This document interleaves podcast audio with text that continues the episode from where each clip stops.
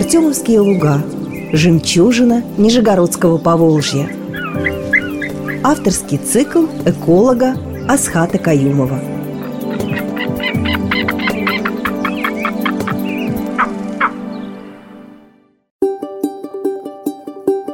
Здравствуйте, уважаемые радиослушатели!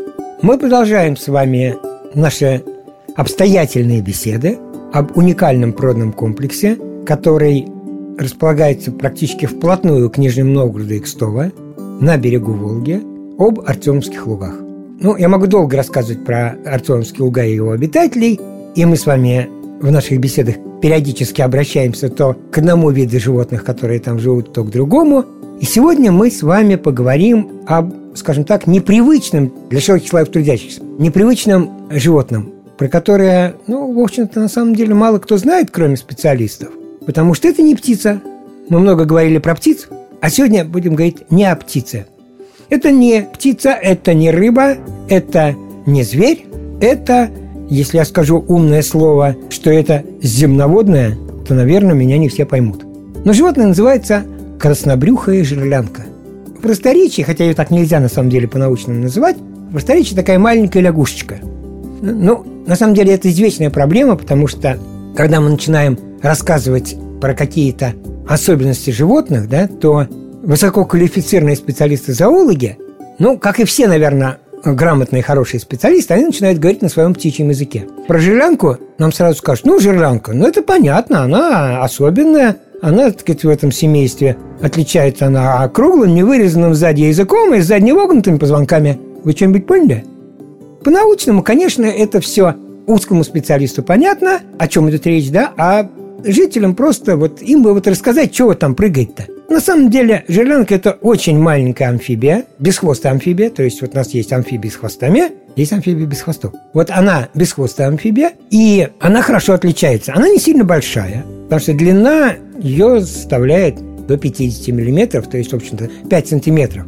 Маленькая такая лягушечка. Но она очень внешне характерная, и трудно с чем-то спутать, потому что сверху она такая темно-оливковая, такая зернистость по спине идет, да? А брюхо, если мы ее перевернем, то оно такое оранжевое, иногда даже красное, с таким мраморным разводом, узором из темных пятен. Вот настолько характерный э, внешний вид, что спутать с чем-то трудно. И на самом деле действительно выглядит она, особенно вот со стороны брюха, как какое-то яркое тропическое животное. Вот мы привыкли к таким краскам где-нибудь там в Африке, в Австралии, а тут нате вам у нас здесь. И вот такая вот яркая, симпатичная амфибия, она живет у нас с вами в Артемских лугах. И следует отметить, что на самом деле амфибия это не совсем характерна для Нижегородской области, потому что для Нижегородской области у нее вот самая такая северная граница ареала. То есть пограничная зона.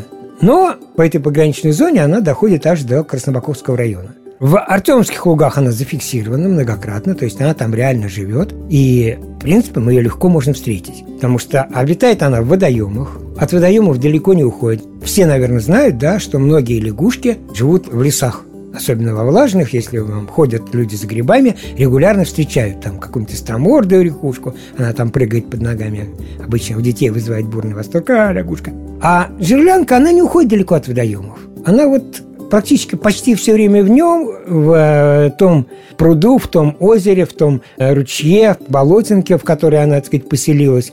Ну, иногда уже там вечерком она может, конечно, вылезти на берег. Да? Но, в принципе, она сидит в нем. И ее видно хорошо, она вот лежит на поверхности, так это распластывается, как бы мордочку наружу высовывает и смотрит, нет ли какой опасности. При опасности сразу, естественно, прячется, сразу ныряет. Поэтому, если вы будете идти, орать, кидать палки в воду, то, естественно, никаких жерлянок вы не увидите. Она просто спрячется на дно, чтобы вы ее не увидели. А если вы будете просто идти вдоль водоема, тихо и спокойно, без радостных воплей, то вы прекрасно можете ее увидеть. Она, так сказать, будет у поверхности воды сидеть, смотреть на вас, удивляться, что это за зверюга такая ходит. А опасность она для вас, естественно, не представляет. Никакую представляет опасность лягушечка размером в 4-5 сантиметров, да, ну, совсем маленькая, да. Но, с другой стороны, конечно, жерлянка, в силу того, что маленькое животное, она приспособлена себя защищать. Потому что если мы с вами посмотрим на кожу, вот эти вот, как я уже говорил, сверху такие пупырышки у нее идут, да, по коже. На самом деле у нее там едкое вещество. И э, если мы попытаемся ее хватать, то вот этот едкий сок, который выделяется, он, в общем-то, выделится, не дай бог, глаз попадет, будет щипать.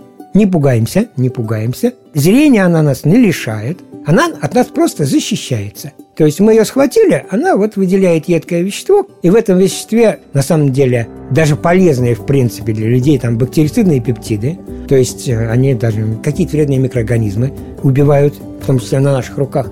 Но они вызывают раздражение, они как бы таким образом отпугивают потенциального врага. Понятно, что она защищается не от нас с вами. Мы же с вами не едим жерлянок, и поэтому что от нас защищаться? Мы не представляем для нее опасности. А вот для какого-то хищника, который может съесть, для нее это механизм защиты. Причем хищник, который там один раз попробует жерлянку, он запомнит это надолго, потому что едкое это вещество, попавшее в рот, оно, в общем, сильно дискомфортно.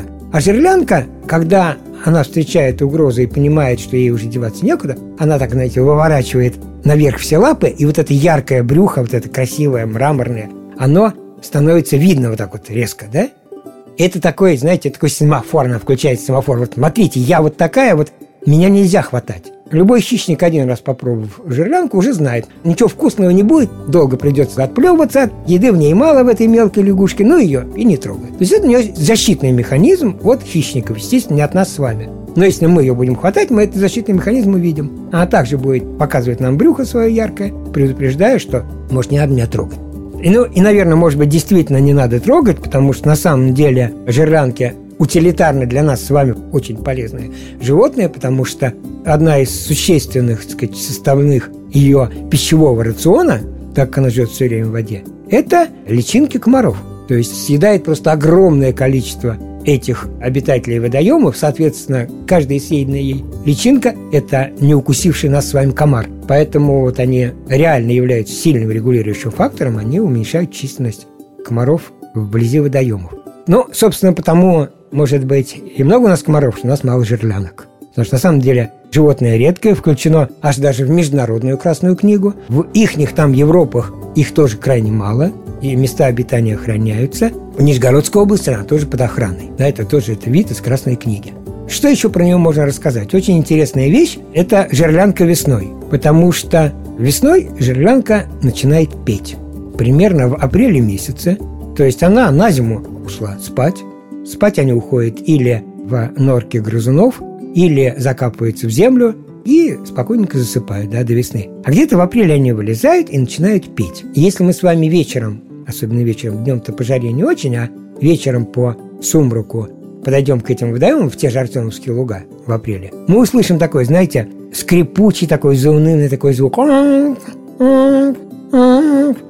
Знаете, такой вот, как будто несмазанная воротина, может быть, скрипит. Или там ворот колодца, значит, вот с ручным подъемом, да? Вот такой вот ункающий такой звук, заунывный, длинный, характерный. Там, где живут жерлянки, весной это вот как все что кукование кукушки. Такой фоновый звук, его слышно. Кстати, по нему легко определять, то есть совершенно не обязательно нужно ловить жерлянку, чтобы видеть, что она есть. Потому что если мы в апреле пришли в Артемовские луга и услышали, как они ункают, то она здесь есть, потому что кроме нее никто так не орет. Но самое интересное, что среди, скажем так, непрофессиональных жителей Нижегородской области существует широко распространенное поверье, что это орут тритоны.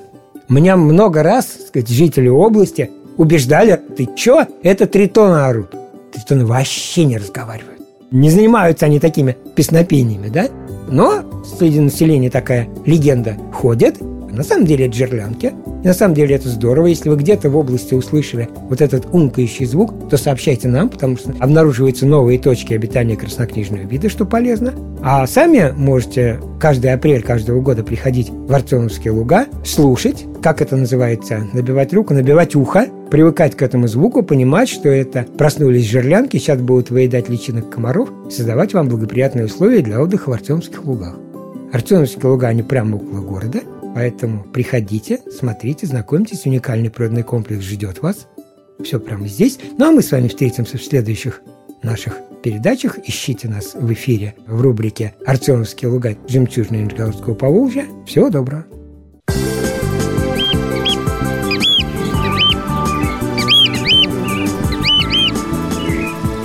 Артемовские луга.